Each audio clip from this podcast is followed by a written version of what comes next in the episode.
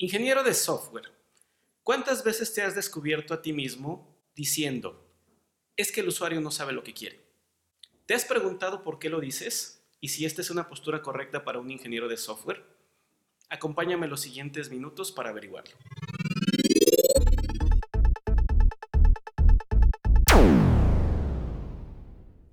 Los ingenieros de software son personas capacitadas en el uso de tecnología y herramientas que les permiten crear productos los cuales son capaces de procesar, almacenar y transferir información.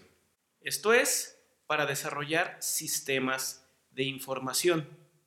Sin embargo, este contacto constante con la tecnología a veces causa que el ingeniero ya no pueda ver las cosas más allá de ella que todos los conceptos que conoce o utiliza inmediatamente busca relacionarlos con ello.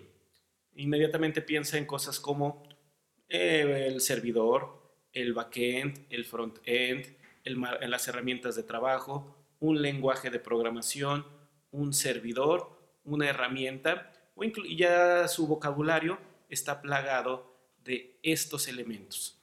Por lo tanto, cuando se encuentra con una persona en cuyo vocabulario o frases dice proceso de ventas, proceso de producción, equipo de ventas, clientes, objetivos u otros términos, existan algunos conflictos en la comunicación. En situaciones así, el ingeniero de software va a buscar la posibilidad de proponer el desarrollo de un sistema de información. Y la mayoría de las veces querrá que su usuario, su cliente, le diga con precisión cuál va a ser el sistema que debe de hacer a un nivel técnico. Está esperando que el cliente le diga, quiero una aplicación móvil, quiero un sistema web, quiero que se maneje en capas, quiero que corra en mi computadora de hace 10 años y en la más moderna. El usuario no debe de tener esta responsabilidad. El cliente no debe de desempeñar ese rol. Imagínate la siguiente situación.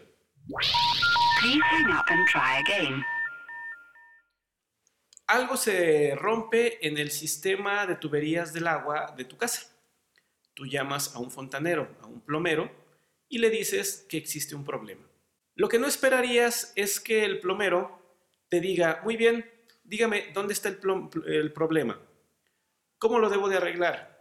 De qué tamaño y material son las tuberías que debo de utilizar, cuántos coples, cuántos codos, cuáles herramientas uso para ponerlo. Dígame el proceso que voy a usar para desarrollarlo y cómo voy a sellar todo. Tú esperarías que él sepa qué hacer una vez que le expones cuáles son los síntomas o la, situación en la que se encuentra ese sistema. Puedes decir, no sale el agua desde hace dos días, y él hará el trabajo suficiente para detectar por qué está ocurriendo eso.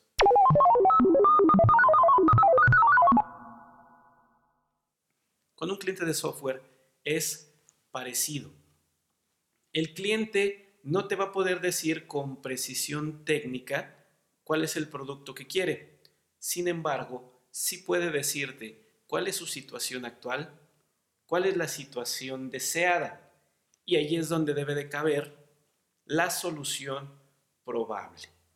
Primero, antes que cualquier otra cosa, debemos de definir bien los requerimientos.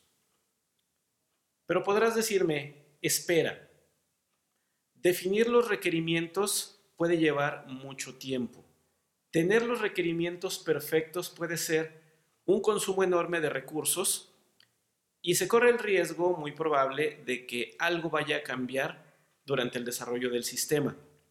Es correcto. Los requerimientos de software, incluso los de usuario, pudiesen cambiar, pero la necesidad mayor, el objetivo del negocio, ese es muy difícil que cambie. Y este es el primero que debemos de definir. Carl Wiggers definió los niveles de requerimientos en tres niveles. Primero los de negocio, en medio los de usuario y al final los de software. Los de software están hechos para cubrir las necesidades de los usuarios que a su vez aportan procesos de trabajo que consiguen los objetivos del negocio.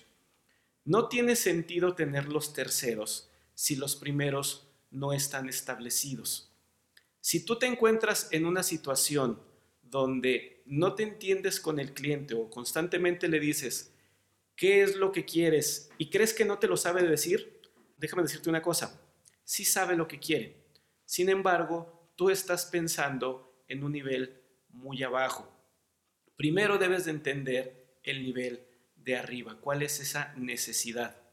Para ello debes hacer un proceso de entendimiento de tu cliente. Debes aprender a modelar sus procesos. Debes de aprender a utilizar herramientas de diagnóstico para encontrar causas de situaciones problemáticas.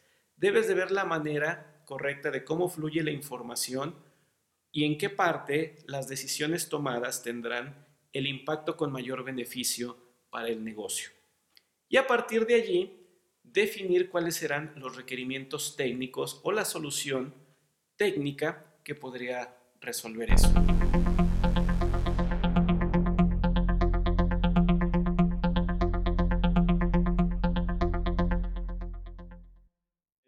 Un siguiente proyecto de software, espero encontrarte diciendo, esta es la solución que proponemos, en lugar de, ok, ¿qué es lo que vas a querer?